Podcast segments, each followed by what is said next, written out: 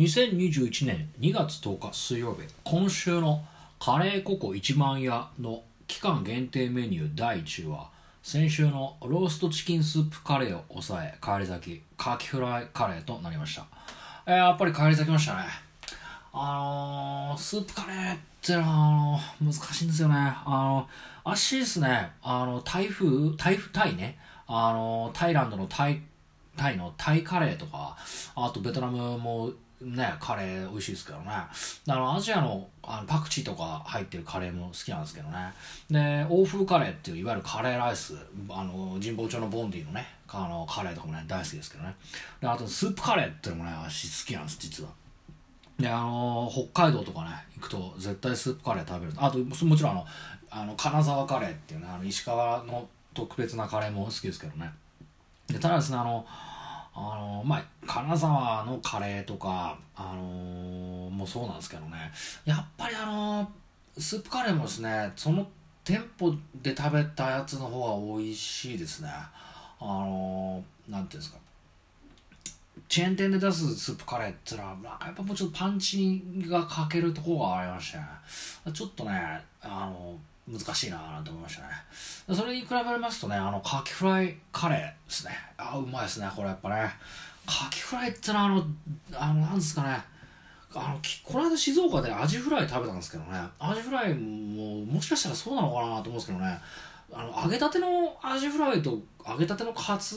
あのまあか、まあ、とんかつまたとんかつだけどねあのカキフライはねどこで食べても美味しいんでねあのなんつうんですかね。あの餃子はどこで食べても同じ味っていうのはまたちょっと違うんですけどね。あのカキフライはねどこで食べてもまたこれはこれでうまいななんてね思いますね。あのちょっとカレーの話長くなっちゃうんですけどね。あの札幌行きますとねこのスープカレー結構食うんですけどね。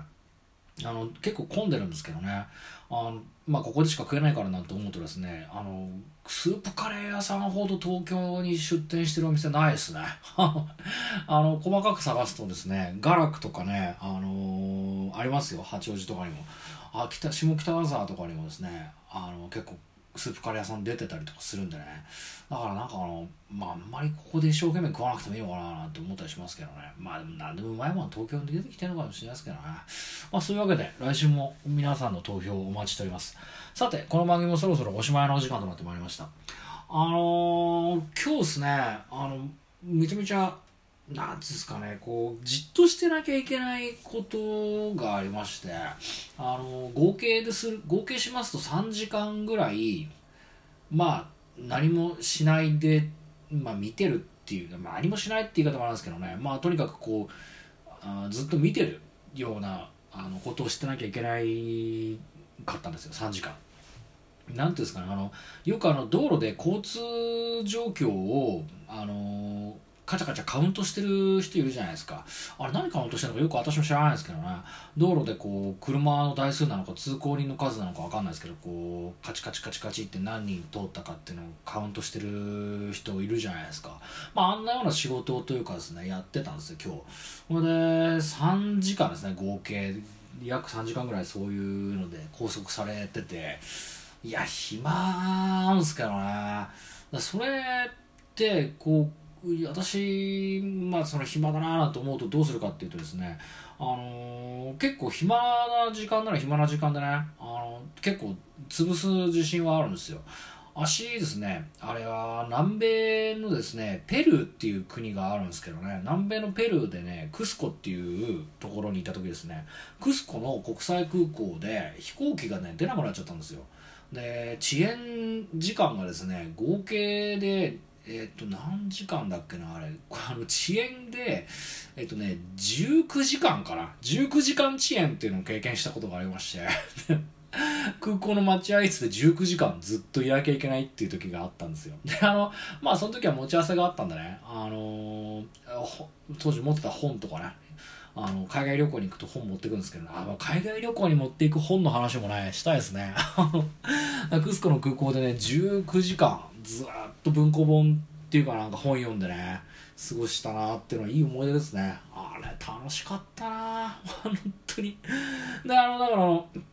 こうやってベラベラ喋ったりね出かけたりするのも好きなんでね、あの誰かに会ってる方がいいていう時もあるんですけどね。こうやっていろいろ話すにはですねその分あのインプットの時間もなきゃいけないんでね。結構これで私家で一人でじっとなんかこう一つのことやってる時間も結構長いんですよ。それこそ映画映画見たりとかね。まそういうふうな時にですね何してるかってまあ映画もねえし本もねえし音楽も聴けなくてただそういうふうにこう一点を見つけ見つめてなきゃいけないような仕事をというかね役割みたいなのをねあの担わされる時ですよね。そういう時にどうしてるかっていう時間の潰し方なんですけどね。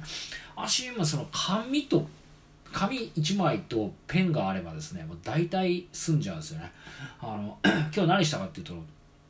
まずその1時間中やってたことっていうのはですねあのまあこれねカトリスが聞いたら怒るかもしれないですけどね。それまだできないの？なんて言われちゃうかもしれないですけどね。あの NFL のチームを全部言えるかなってのを試してみたんですよね。でバーッとかけたんですよね。でかけなかったチームがですね3チーム出てきていやちょっと困ったなと思ってこれ笑われちゃうぞと思ってでもなんとかして思い出さないとって思ってであの動物の名前が多いんですよね。やっぱそれはあの日本の球団もそうなんですけど。でだから動物の名前をこう考えていけばいけるかななんて思ってね牛トラウタツミ馬羊猿鳥犬いいって言ってった時に「ネズミいないだろ?」っつって「ネズミマウスになっちゃうしな。ラッツいねえもんな」って。で牛はバッファロービルズでいるしブルズはだってバスケだしねとかね。牛トラタイガーベンガルズはもう言ったしなとかってさこうやってったわけですよ。で馬ん？ね牛トラうでしょ？うさぎ？ラビッツっていないねなんて思って。でうタツタツドラゴンズになっちゃうとちょっとまあ日本の球団になっちゃうしな。中日かみたいな。でタツミでヘビでしょ？スネークスってのがいそうだけどなんか聞いたことないしなみたいな。でタツミ馬でそうこれであブロンコス言ってないじゃんっての思い出しましたね。あのこの間の放送でも言いましたけどね見てない NFL のチームも多いんでねやっぱ入ってこないんですよ。で次にあのアメリカの大リーグですけどねレッドソックスとかねホワイトソックスとかさあの色も多いななんてことを考えてで色かっつってねレッドスキンザもなくなっちゃってワシントンになっちゃったし、えー、ホワイト？ブラック？ブラック？つっていろいろ完成して考えてたらあの黒人のあの強い団体昔は昔まだあるのかな？あのブラックパンサーっていうあの組織があるんですよ。でブラックパンサーってあったらあパンサーズ言ってないじゃんっつってね。ここでまたパンサーズ思い出しまして。でね最後まで出てこなかったのがですねあのベアーズなんですよ。シカゴベアーズが出てこなくてね。あの休憩時間にカンニングっていうかね見たらですねあのシカゴベアーズ出てなくてああ出てこなかったなベアーズと思ってちょっとがっかりしましたけどね。でこれでねあのじゃあ一回思い出したらもう出てくるのかっていうとねそうでもないですよね。あの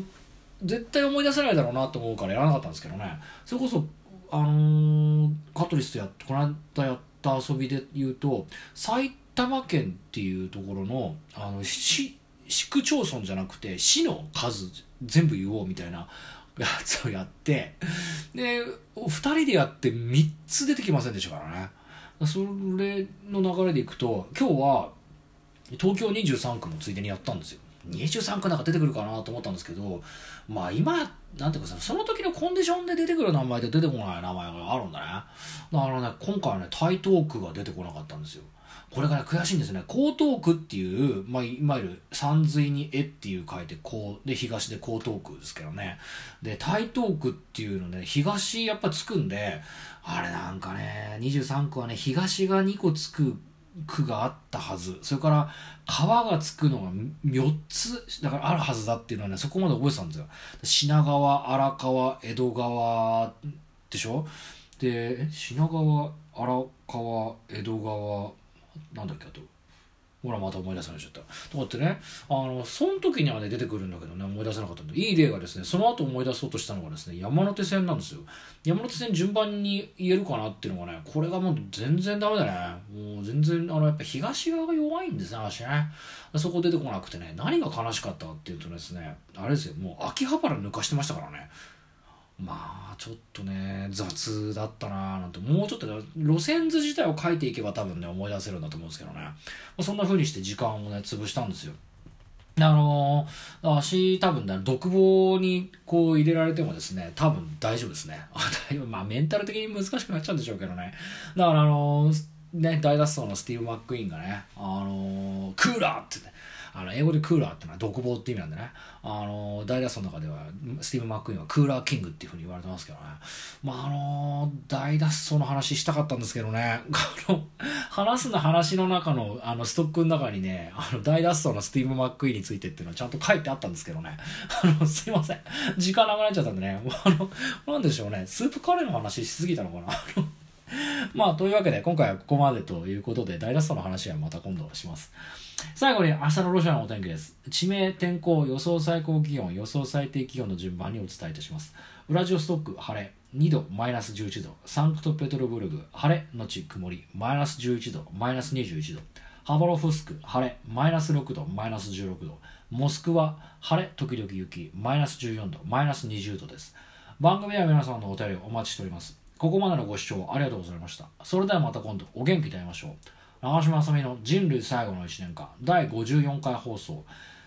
もしも独房に入ったらを終了いたします。これは本当はですね、多分マックイーンの話をもうちょっとしたかったんでね、独房の話をしたかったんですけどね。